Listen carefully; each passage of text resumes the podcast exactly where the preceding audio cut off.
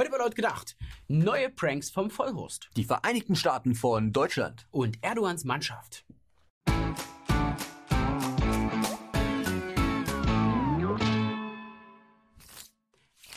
Der Innenminister Horst Drehofer hat den Asylstreit innerhalb der Union mittlerweile für offiziell beendet erklärt. Und auch von seinem angedrohten Rücktritt hat er sich mittlerweile wieder distanziert. Voll der krasse Prank, Digga. Aber den Fortbestand der Regierung habe niemand je in Frage gestellt. Zu keinem Zeitpunkt, so Seehofer. Der Job scheint für Seehofer mal wieder wichtiger gewesen zu sein als die eigene Glaubwürdigkeit.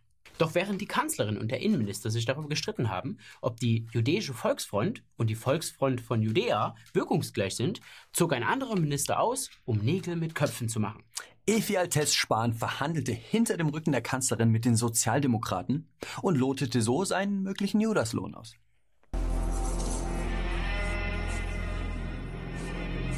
Eure Götter waren grausam, dich so zu formen, Freund Ephialtes. Auch die Spartiaten waren grausam, dich zurückzuweisen. Doch ich bin gütig. Als klarer Gewinner geht die AfD aus dem Streit hervor. Union und SPD verlieren. Und auch die CSU verliert in Bayern fortlaufend an Rückhalt. Vor den Wahlen ein ungünstiger Zeitpunkt. Nachdem sich der Nebel verzogen hat, zeigt man sich in der CSU enttäuscht vom eigenen Innenminister. Deshalb wollte der bayerische Ministerpräsident Söder die Sache selbst in die Hand nehmen und die bayerische Grenze mit eigener Grenzpolizei sichern. Aber er hat die Rechnung ohne Berlin gemacht. Und nein, es ist nicht etwa Angela Merkel, die die Sicherung der Grenzen verhindert. Es ist der Innenminister höchstpersönlich. Horst Seehofer stellt klar, dass diese Kompetenz beim Bund liegt. Also bei ihm. Und ohne seinen ausdrücklichen Befehl bleiben die Grenzen offen. Allmählich scheint es auch der Letzte verstanden zu haben. Bei grenzenloser Masseneinwanderung ist ein funktionierender Sozialstaat einfach nicht möglich. Die beiden schließen einander aus. Man muss sich also entscheiden. Den meisten Deutschen dürfte diese Entscheidung nicht schwerfallen. So geht es auch unserem Lieblingskolumnisten Jakob Augstein. Nur die Art und Weise der Entscheidung, die dürfte bei dem einen oder anderen Kopfschütteln verursachen. Denn Jakob Augstein entscheidet sich für die Einwanderung. Wenn der Preis für unseren Sozialstaat die Toten im Mittelmeer sind, dann ist er es nicht wert. Klar, er kann es sagen. Er ist im besten Niedriglohnsektor Europas auch nicht auf den Sozialstaat angewiesen. Und die Leute, die es betrifft, sind ihm augenscheinlich egal. Da ist er sich auch nicht so blöd, auf schiffbrüchige Afrikaner im Mittelmeer zu zeigen. Und die kann man natürlich nicht einfach nur retten und dahin bringen, wo sie hergekommen sind. Ja, natürlich nicht. Denn für Jakob Augstein geht es hier um viel mehr. Um ein Deutschland als besseres Amerika. Als neuer Schmelztiegel, in dem Menschen aus Europa, dem Nahen Osten und Afrika gemeinsam eine neue Nation erschaffen. Na, wenigstens spricht mal einer offen aus. Ja, tatsächlich ist diese Idee gar nicht mal so neu. Ein großer Austausch wird zwar weiterhin bestritten, aber wenn man einfach zwei, drei Wörter ersetzt, dann ist das Ziel klar. Und zwar eine monoethnische, monokulturelle Demokratie in eine multiethnische zu verwandeln. Die Umsetzung dieses Ziels ist natürlich nur auf die Großstädte beschränkt. Hier in Westfalen werden Bauplätze aktuell nach einer ganz besonderen Ausrichtung vergeben. Ziel ist die soziale und multikulturelle Durchmischung. Deshalb werden bei der Vergabe verschiedene ethnische Aspekte berücksichtigt. Ja, die Wohngebiete sollen schließlich die Vielfältigkeit der Stadtgesellschaft widerspiegeln. Mit anderen Worten, hier wohnen zu viele Deutsche auf einem Haufen. Damit muss jetzt Schluss sein. Du bist ein Deutscher und willst hier bauen? Tut uns leid. Du spiegelst leider nicht die Vielfältigkeit der Stadtgesellschaft wider. Für dich ist hier kein Platz mehr. Die Weltmeisterschaft nähert sich dem Ende. Und während die besten Mannschaften des Turniers sich am Sonntag im Finale messen, sind die Kicker der Mannschaft schon lange im Urlaub.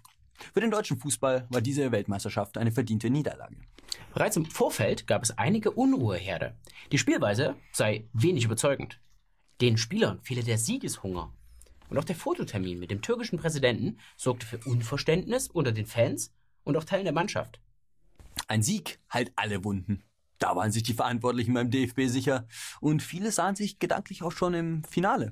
Ja, das böse Erwachen kam aber bereits in der Vorrunde.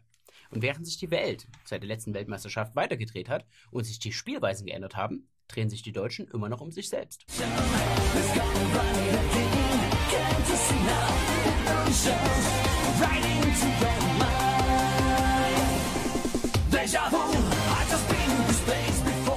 Konnte der Erfolg der letzten Weltmeisterschaft die Gräben von Multikulti noch verdecken, treten diese Gräben umso deutlicher zutage in der Niederlage. Und so wurden zwar die Werte von Multikulti und Internationalität diktiert, aber nicht akzeptiert und gelebt. Besonders in der Kritik stehen die Integrationsfiguren Mesut Özil und Jerome Boateng. Es fehlte an so einer richtigen Identifikationsperson.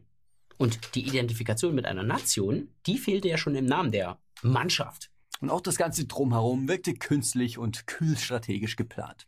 Und so konnte sich keiner so richtig mit dieser Mannschaft, für diese Mannschaft begeistern. Rückendeckung erhält Mesut Özil jetzt von unerwarteter Seite. Erdogans Vertreter in Deutschland springen ihm zur Hilfe. Und da das Innenministerium die Osmanen Germania verboten hat, fordert halt der Zentralrat der Muslime den Rücktritt von Bierhoff und Grindel. Bierhoff und Grindel hatten es gewagt, Özil im Nachgang für seine ausbleibende Stellungnahme zum Fototermin mit Erdogan zu rügen. Und auch Cem Özdemir springt seinem Landsmann bei und kritisiert den DFB. Und am Ende kommt eben zusammen, was zusammen gehört. Oder, wie man beim DFB sagen würde, ZAM. So, Freunde, das war's mit der Sendung. Schreibt es doch in die Kommentare, ob man Özil nicht einfach rausschmeißen sollte. Ansonsten abonnieren, teilt das Ganze, ihr kennt das. Und meine Fresse, ich muss wieder zum Friseur. Ich äh, huldige Roland Tock. Ach so, wer ist das? Der hat uns ein äh, Bild zugesendet. Haben wir bekommen hier. Äh, folgt dem Typen bei Instagram. Macht äh, Höhlenmalerei. Äh, hier auf diesem Bild sind wir zu sehen. Ja, folgt dem Typen und haut da rein bis nächste Woche. Dann auch Instagram, Facebook, wird alles unten verlinkt. Und wenn ihr zu den ganz coolen Typen gehören wollt, dann werdet Patrons. Oder Paypals. Oder spendet einfach mal.